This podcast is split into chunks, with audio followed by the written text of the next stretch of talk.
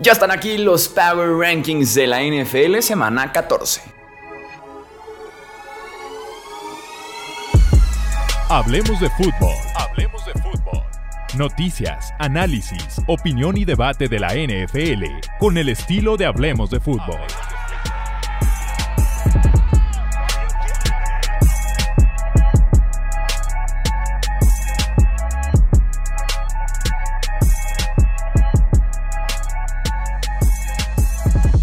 ¿Qué tal amigos? ¿Cómo están? Bienvenidos a una edición más de los Power Rankings de Hablemos de Fútbol. Yo soy Jesús Sánchez. Un placer que estén nuevamente aquí conmigo para poder platicar de lo mejor y lo peor de la NFL, o más bien de lo peor hacia lo mejor de la NFL. Aquí están ya los Power Rankings de Hablemos de Fútbol. Vamos a arrancar, ya saben, empezando por el lugar 32 y yéndonos hasta el lugar número 1. Tenemos que poner nuevamente, ya hasta me duele, ya, ya me duele, o sea, ya la tradición de hacer esto me duele, que es los Houston Texans en el puesto 32, ¿no? Perdieron un partido en el que les hicieron puntos ofensivos hasta el cuarto cuarto. Así de grave estuvo el caso con los Houston Texans. En el lugar 31, hablando de situaciones graves, los Denver Broncos, ¿no? O sea, su defensiva nuevamente apenas permite 10 puntos. Su ofensiva hace 9. Qué cosa tan lamentable. En el puesto número 10 pondremos aquí a los Rams de Los Ángeles. Dieron pelea en contra de los Seahawks y Baker Mayfield es el nuevo quarterback de estos Rams. ¿Cuál es la intención de los Rams? Creo que son dos. Uno, jugar a Baker el resto del año. Juegan en jueves por la noche esta semana, entonces va a estar apretado que Baker llegue el martes y juegue ya el jueves. Probablemente veremos a John Wolford, aunque ha estado limitado en prácticas, pero la idea es que Baker Mayfield inicie el resto del año, que ya no estén ni con Perkins ni con Wolford, porque Matthew Stafford no juega otra vez este año ya. Y el tema con Baker creo yo que puede ser una audición, una posible audición para el 2023. ¿Por qué? Porque Matthew Stafford, yo insisto en que creo que es muy en serio, o, o más bien es muy válido, mejor dicho, el creer que Stafford podría retirarse después de esta temporada. Entonces creo yo que le sirva a McVeigh como tipo audición para el siguiente año también. En el lugar 29 pondremos ya a poner a los Cowboys. No, no, no. Uy, se me fueron los Cowboys. ¿Dónde quedaron los Cowboys? Ah, en el 22. Quien esté nada más en formato de audio se debe estar preguntando qué está pasando ahorita. Iba a poner a los Cowboys porque leí paliza de Dallas, pero no son los Indianapolis Colts los que se fueron apaleados justamente por los Cowboys en el 29. En el 28 pondremos a los Jacksonville Jaguars de milagro. No fue grave la lesión en la rodilla de Trevor Lawrence, ¿eh? porque se vio muy, muy mal. Yo dije, ya ligamento, ya adiós Lawrence este año. Y no, hasta regresó a jugar en el partido en contra de Detroit. En el lugar 27 pondremos a los Chicago Bears. Eléctrico Justin Fields con otro touchdown de más de 50 yardas por tierra. Es magnífico verlo jugar. Es muy divertido verlo jugar por lo menos. En el lugar 26 pondremos a los New Orleans Saints. Error de Mark Ingram. Eh, grave, grave, grave sobre la hora de el tipo cuando quedaban seis minutos por jugar en una segunda oportunidad, se sale del campo por su cuenta, por su propia voluntad, a una yarda del primero y diez. Pudo fácilmente haber conseguido el primero y diez. Nuevo set de oportunidades para Nueva Orleans, bajarle mínimo otros dos minutos al reloj y no, Mark Ingram se queda a una yarda del primero y diez. En tercera y una, la defensiva de Buccaneers detiene, despejan y empieza ahí la remontada de Tampa Bay. Podemos culpar a Mark Ingram, pero también podemos culpar a Dennis Allen o al staff de coach en general de Nueva Orleans porque decidieron jugar a Mark Ingram en esa segunda oportunidad, con todo y que en la primera oportunidad Mark Ingram se había lesionado de la rodilla, entonces todo mal en Nueva Orleans, ese partido no debieron haberlo perdido de la forma en la que lo hicieron. En el lugar 25 pondremos a los Panthers, que tuvieron semana de descanso, ya adiós de esa franquicia Baker, fue una quinta ronda. Eh, pagarle una parte de su sueldo y listo, se acabó el experimento, el cual yo me acuerdo del episodio que hicimos de Baker a los Panthers, no había fe. No había fe, o sea, se hablaba de que, uff, los Panthers, posible equipo de playoffs con Baker, si es el coreback y demás, y no creo que dije es Baker Mayfield, o sea, no, no, subamos aquí mucho el récord de los Panthers y ahí está la respuesta. En el lugar 24 pondremos a Arizona, que también tuvo semana de descanso en la semana 13. En el lugar 23 los Falcons, suficiente Marcus Mariota. Este equipo corre muy bien el ovoide. Este equipo tuvo un partido decente en contra del ataque de Steelers, pero Marcus Mariota mm, retrocede a este equipo, o sea, lo perjudica realmente.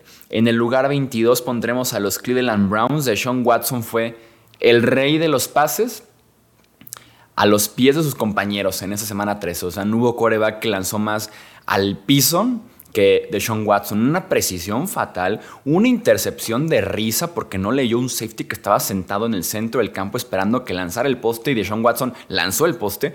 Eh, criminal, ¿eh? Llevaba 700 días sin un partido de temporada regular y déjenme decirles que se notó. En el lugar número 21 pondremos a los Chargers que cayeron bastante porque los Chargers no hay línea ofensiva y no hay play call y hay pocos wide receivers por temas de lesiones. Entonces no está ahorita muy bien el tema con los Chargers de Los Ángeles. En el lugar número 20 pondremos a los Green Bay Packers eh, que sí ganaron, de todos modos van a caer un poquito. Christian Watson, lo platicaba ya en el análisis, eh, maravilloso lo de Christian Watson, promedia 21 yardas por recepción en el último mes de temporada, promedia 25 yardas por acarreo en el último mes de temporada. El novato se ha convertido en máquina de touchdowns, ¿no? una adaptación muy buena en los últimos cuatro partidos de Christian Watson. En el lugar número 19, Las Vegas Raiders, vienen subiendo los Raiders, un equipo súper incómodo porque tienen a un Davante Adams que sigue siendo wide receiver top 3 de la NFL, esté con quien esté, la temporada que tenga, sigue siendo un wide receiver top 3. Ha matado a los últimos dos rivales que ha enfrentado Davante Adams. Eh, tuvo 177 yardas en este partido. Y también Josh Jacobs, que anda intratable, 144 yardas y no está al 100% Josh Jacobs. En el puesto 18 pondremos aquí a los Pittsburgh Steelers. Eh, Najee Harris tuvo su mejor partido en meses en meses el mejor partido de Najee Harris. En el lugar número 17 pondremos a los New England Patriots. El experimento de Matt Patricia se sabía que iba a ser un fracaso, simplemente se está ahorita ya viendo como tal que sí es un fracaso, que sí es una decepción, que se equivocaron y que están desperdiciando prácticamente un año de eh, Mac Jones por lo menos, eh, de su juego terrestre con Damien Harris, contra Ramondre Stevenson, entonces decisión muy mala de los Pats durante el offseason. En el lugar 16 pondremos aquí, hablando de equipos incómodos como los Raiders, pues tendremos también a los 16. En el 16 a los Lions, equipo súper incómodo, equipo que va a estar arruinando temporadas básicamente porque tiene un nivel de ofensiva alto, una porque sobre todo porque regresa DJ Shark, Amon Razan Brown ya está cada semana haciendo puntos, puntos, puntos. También de Andre Swift ya está muy cerca de estar al 100%. Entonces, una ofensiva súper incómoda y una defensiva aguerrida, por lo menos. Sin mucho talento, pero bien aguerrida y disciplinada. En el lugar número 15, Seahawks. Me decepcionó que batalló con John Wolford y con los Rams. Innecesario batallar con los Rams a esas alturas para Seahawks, pero ganaron el partido. En el puesto 14 Tampa Bay, eh, la magia de Brady sin duda alguna en ese cierre de partido, pero esa ofensiva es malísima. Y no tenían por qué haber ganado el partido en contra de Saints. Esto no es de merecer, esto es de ganar o perder pero mm, no merecían ganar en lo absoluto estos Tampa Bay Buccaneers. En el lugar número 13 pondremos aquí a los New York Football Giants, eh, que Fíjate que se me hizo interesante con los Giants y me gustaría leerlos en comentarios. De alguna forma Brian Dable cuidó el empate ya sobre la hora. Y lo puedo entender porque estás tan cerca del rival divisional. Literalmente te estás jugando el boleto a playoffs, te estás jugando ese tercer lugar de la división, que no se me hace tan malo el decir prefiero empatar contra este rival divisional que me vuelvo a enfrentar a él dentro de dos semanas, a decir pierdo porque te cambias en los standings, ya tienes un desempate a favor o medio desempate en contra. Entonces no se me hizo tan mala decisión el decir, aquí sí, cuida el empate para que no pierdas en contra de un rival tan cercano como Washington y tan cercano que tenemos en el puesto número 12 a los Commanders. Justamente parece que Chase Young ya ahora sí ya entrenó todo noviembre, ya está entrenando en diciembre. Parece que ahora sí Chase Young regresa en la semana 15. Tienen bye week los Commanders en esa semana 14. Chase Young ya estaría para semana 15. En el lugar número 11 pondremos a los Tennessee Titans. Por ahí estaba tuiteando sobre Tennessee eh, el día que estamos grabando este podcast. AJ Brown le pintó la cara a John Robinson y le terminó costando, seguramente por otras razones también, le terminó costando el trabajo a John Robinson, el gerente general, ¿no? O sea, 48 horas después de que AJ Brown le hace a Tennessee un partido de 8 recepciones, 119 yardas y 2 touchdowns, Robinson despedido. ¿Y por qué Robinson? ¿Y por qué digo que Brown le pintó la cara? Porque Robinson fue quien no quiso pagarle durante el offseason y optó por cambiarlo a los Eagles en el offseason a pesar de que Mike Vrabel lo quería en el equipo. En el off-season en el que Seahawks le paga a Dickie Metcalf, en el que Niners le paga a Divo Samuel, en el que Commanders le paga a Terry McLaurin, los Titans son los únicos que no lo hicieron, que optaron por cambiar a su wide receiver. Pues ahora la elección del día es págale a tu wide receiver estrella si no quieres que te pinte la cara y que pierdas tu trabajo. Insisto, no fue solamente por eso, ha tenido decisiones y por hacerlo en este punto de la temporada seguramente hubo algo más que en algún punto sabremos, algo se filtrará por ahí, pero AJ Brown le costó el trabajo a John Robinson, el gerente general de los Titans. En el lugar número 10, los Ravens. Eh, la lesión de Lamar Jackson es en el ligamento posterior cruzado de la rodilla, una a tres semanas fuera, es lo que se estima para Lamar Jackson. En el puesto número 9 y subiendo en el Power Ranking, a pesar de que perdieron los New York Jets. J-E-T-S, Jets, Jets, Jets, qué partidas son. En mi opinión, los Jets dominaron a Minnesota. Perdieron porque Vikings tuvo tres viajes a zona roja, tres touchdowns, y los Jets tuvieron seis viajes a zona roja, un solo touchdown. Pero esa victoria era de los Jets y faltan, falta coreback, creo yo, y también falta cierta identidad, cierta mentalidad, cierto ADN para ganar esos partidos, ¿no? Y que los Jets pues han tenido temporadas muy complicadas recientemente y por eso no lo saben ganar. Pero el partido fue dominado por los New York Jets. En el lugar número 8, los Vikings, que se salvaron de milagro, como acabo de decir, fueron eficientes y su defensiva se fajó en zona roja. Eso sí los puedo reconocer bastante. En el lugar número 7, los Buffalo Bills. Eh, tienen ya tomadísima la medida de los Pats, o sea, el enfrentamiento es perfecto para la ofensiva y defensiva de los Bills en contra de estos Pats.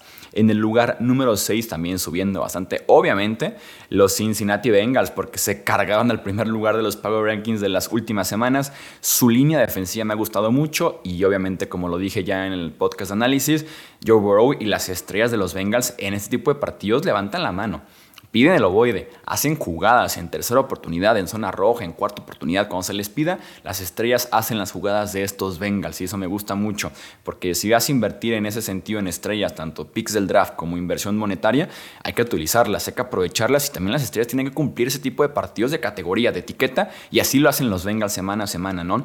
En el lugar número 5 pondremos a los Miami Dolphins. Eh, Tua tuvo un pésimo partido eso sí, fue contra la mejor defensiva de la NFL, pero sí, si tuviera que por ahí calificar los partidos de Tua recientes, debe ser este el peor de la temporada. Se vio tan mal Tua. Creo yo que sí había wide receivers abiertos, pero la precisión de Tua estuvo por ningún lado en este partido. Sí fueron realmente errores de él, además de que estuvo también muy presionado sin sus dos tackles ofensivos titulares, ni izquierdo ni derecho, en contra de esa línea defensiva. Nick Bosa tuvo un día de fiesta. Eh, pero el partido específicamente individual de Tua fue bastante, bastante deficiente. En el lugar número 4 pondremos a los Chiefs, ya dejan el lugar número 1 después de varias semanas, están ahorita en el lugar número 4, han cerrado muy mal los partidos en contra de los Bengals. En el lugar número 3 pondremos a San Francisco. ¿Seguirán ganando con Brock Purdy? Sí, seguirán ganando con él y estarán en playoffs seguramente y muy probablemente serán campeones de la división. Veremos ya en playoffs, veremos ya las pruebas grandes, qué tal le quedan a Brock Purdy. Tenemos el reporte hoy de que Garapolo no necesita cirugía, va a estar fuera de 7 a 8 semanas. Desde que se lesionó cuenta 7 semanas y es la ronda divisional. No es como que tú digas semana 18 o el inicio de playoffs, no Suponiendo que no le va a alcanzar a San Francisco para ser el primer sembrado porque están muy lejos en victorias Filadelfia y Minnesota, tendrías que ganar un partido de playoffs con Brock Purdy, esa ronda de wild card, ¿no? Y tal vez divisional, porque si Garoppolo se toma la semana 8, que se dice 7, 8 semanas de recuperación, sería final de conferencia. Entonces, si hay esperanza, sí pero hay que tener cuidado porque la esperanza es una muy, muy leve esperanza. En el lugar número 2 pondremos aquí a los Dallas Cowboys, 33 puntos en el cuarto cuarto. Qué grosería, ¿eh? qué manchados con los Indianapolis Colts. Y en el lugar número 1 de regreso están los Philadelphia Eagles por partidos como esos, en contra de Tennessee, en el que es un partido complicado, es un rival muy difícil, es un hueso súper difícil de roer. Y un tipo como Brown te hace 8 para 119 y 2 touchdowns por partidos como esos es que Brown costó una primera ronda y que aparte tuviste que darle una muy buena extensión de contrato, pero tipos como AJ Brown lo desquitan sin duda alguna. Entonces, estos son los Power Rankings, hablemos de fútbol de semana 14. Te leo en comentarios, estás en YouTube, te leo también en Twitter, Facebook, Instagram, si estás en formato de podcast. ¿Qué cambiarías tú de esos Power Rankings? O por lo menos déjame tu top 5 para poder ahí debatir en comentarios los diferentes puntos de vista, porque para gustos los colores y esto es un Power Ranking completamente subjetivo. Yo tengo mi Power Ranking, tendrás tú tu Power Ranking, coméntalo aquí abajito si estás en YouTube. Yo soy Jesús Sánchez, esto es Hablemos de Fútbol. Hasta la próxima. Gracias por escuchar el podcast de Hablemos de Fútbol. Para más, no olvides seguirnos en redes sociales y visitar hablemosdefutbol.com.